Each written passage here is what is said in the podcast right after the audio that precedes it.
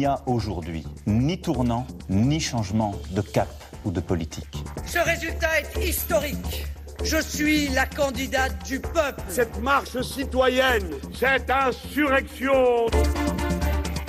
Philippe Le Caplin. Le décryptage de la vie politique en France sur RFI, c'est avec vous Arnaud Benedetti, bonsoir rédacteur en chef de la revue politique et parlementaire, professeur associé à l'université Paris-Sorbonne.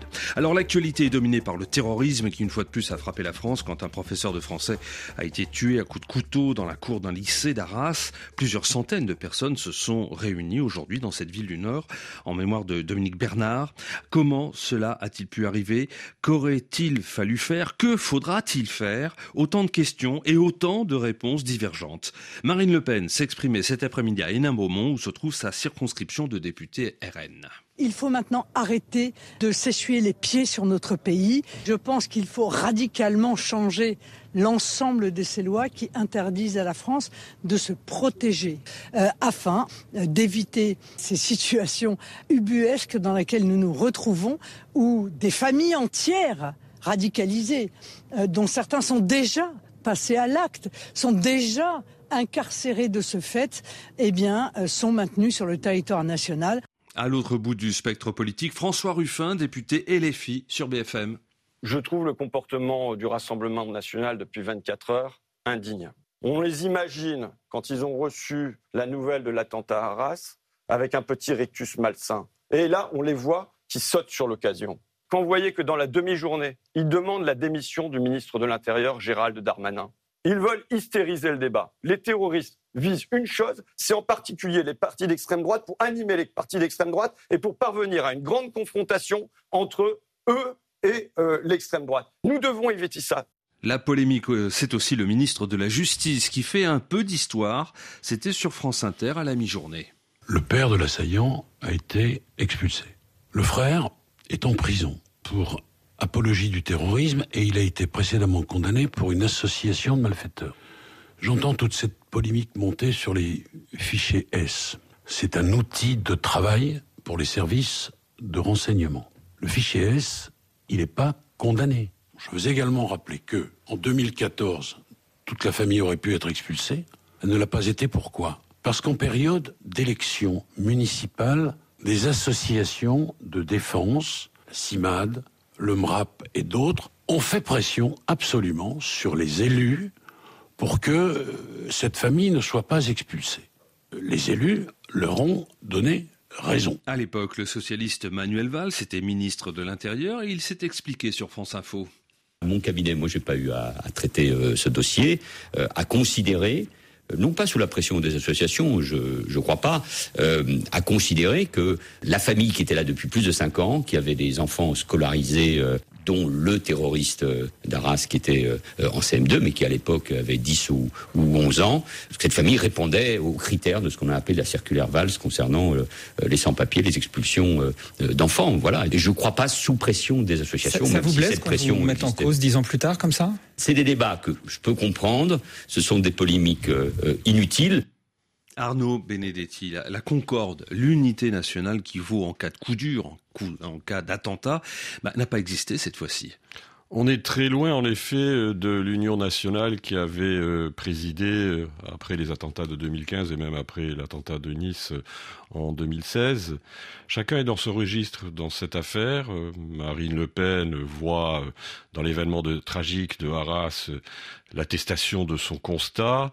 Euh, Monsieur Ruffin euh, dénonce euh, l'instrumentalisation par le Rassemblement national de cet événement tragique, mais ce que l'on voit disons, et c'est une différence peut-être encore plus forte par rapport à, à, 2015 et 2016, et même par rapport à l'assassinat de, de, Samuel Paty euh, en octobre 2020, il y a trois ans, de part et d'autre de l'échiquier politique, la recherche de responsabilité, l'imputation de responsabilité immédiatement.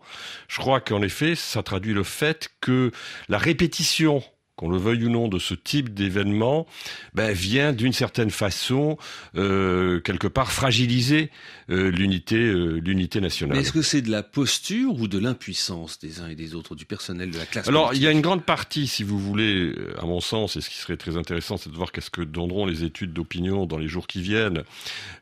par, par, rapport à cet événement, c'est que une grande partie de l'opinion publique pourra y voir euh, vraisemblablement une forme d'impuissance du côté de l'État à pouvoir répondre à cette menace. Euh, et d'ailleurs, on a vu déjà hein, euh, des études qui, euh, quelque part, euh, faisaient ressortir ce trait de l'opinion. Il y a de l'impuissance, il y a évidemment de la posture. il y a de la posture du côté de Marine Le Pen, il y a de la posture même de monsieur, du côté de Monsieur Ruffin. Encore une fois, chacun est dans son sillon et chacun, d'une certaine façon, essaye de décliner sa propre position par rapport à l'événement. Et quand le ministre de l'Intérieur déclare une atmosphère de djihadisme, de passage à l'acte est évidente depuis samedi dernier, c'est-à-dire depuis la date de l'attaque d'Israël par le Hamas, est-ce que cela revient à jeter de l'huile sur le feu alors que tous prônent l'unité?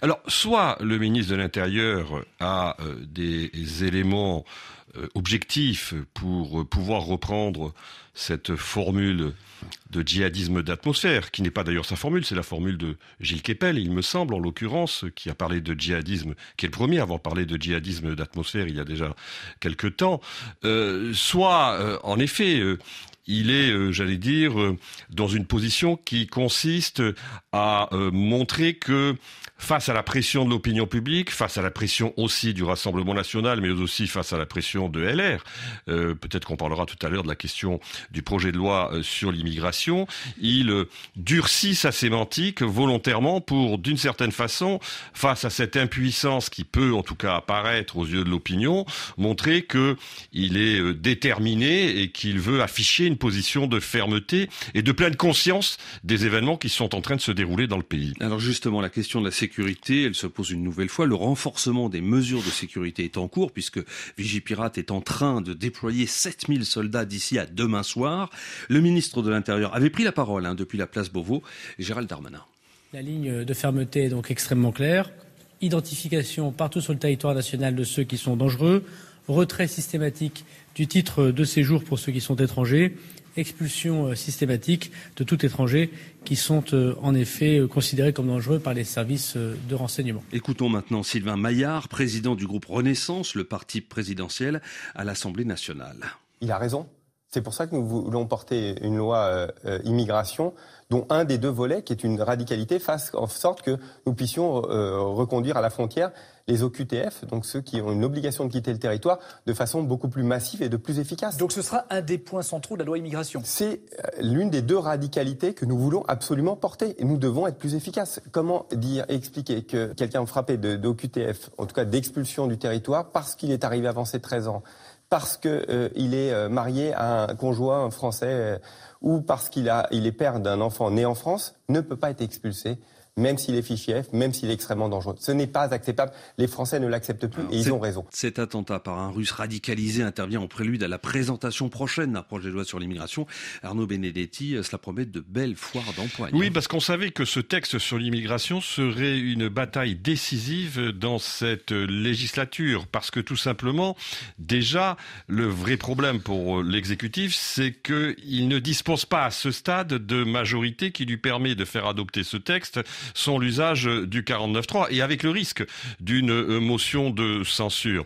La difficulté pour euh, la majorité présidentielle dans cette bataille, c'est à la fois de tenir sa propre majorité, parce qu'il n'y a pas forcément convergence à l'intérieur de la majorité sur cette question. On voit qu'il y a une aile gauche qui déjà euh, a pris ses distances compte à la volonté de M. Darmanin, par exemple, de donner des gages à LR sur un certain nombre de sujets, notamment sur les métiers en tension. Et puis il y a une aile droite de la majorité qui, elle, est plus, encline, d'une certaine manière, à essayer peut-être euh, euh, d'ouvrir la porte à une convergence euh, avec LR. Donc on est, j'allais dire, on, on savait qu'on était face à un dossier qui était très compliqué sur le plan parlementaire avant ces événements, il le devient encore plus et on peut penser qu'en effet, par exemple, LR aura une position qui sera beaucoup plus intransigeante et beaucoup plus dure encore que celle à laquelle il avait déjà plus ou moins, en tout cas, qu'il avait affiché plus ou moins déjà.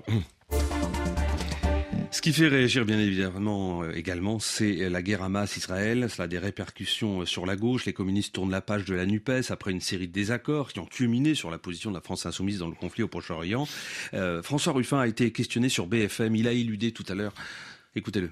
Moi, la popote de la popole, et vous le savez, moi, ce qui m'intéresse en permanence aujourd'hui, c'est la voix de la France. Je veux qu'on échappe à toutes les polémiques c'est franchement pas le sujet aujourd'hui. Le, franchement, le sujet aujourd'hui, il est sur le plan intérieur, la concorde civile, et il est sur le plan international, la voix de la France, qui doit peser pour une politique de paix et de justice. J'ajoute que dans les colonnes de l'opinion, l'ancien président socialiste, qui a toujours été hostile à cette fédération, François Hollande, déclare que le Parti socialiste doit retrouver son autonomie vis-à-vis de la France insoumise et sa boussole. Autant dire, la question est la suivante. Ce soir, la NUP est-elle morte, Arnaud Benedetti? La NUPES était déjà en difficulté. Il y avait déjà, même à sa création, un certain nombre de sujets de dissension au sein de, entre ces différentes forces qui,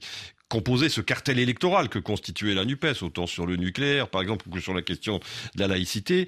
Ce qui vient de se passer depuis une semaine et euh, qui, d'une certaine façon, là aussi, a été quand même activé par euh, les positions de la France insoumise, ben, traduisent que aujourd'hui, on est véritablement au bord de la rupture. Le Parti communiste a fait part de son intention euh, ce week-end de sortir de la NUPES pour reconstruire une autre, un autre espace à gauche avec l'ensemble des forces politiques de gauche, on peut considérer ce soir, en tout cas on peut considérer depuis une semaine, que c'est le moins qu'on puisse dire, la NUPES est vraisemblablement aujourd'hui euh, une alliance euh, électorale qui euh, pardonnez-moi l'expression, un peu de plomb dans l'aile. Et il en sera question, bien évidemment, dans les prochains numéros de la revue politique et parlementaire. Merci pour vos Merci analyses. À vous. Arnaud Benedetti, je signale que vous êtes l'auteur de Comment sont morts les politiques, le grand malaise du pouvoir, aux éditions du CERF. C'était Dimanche Politique sur Radio France Internationale.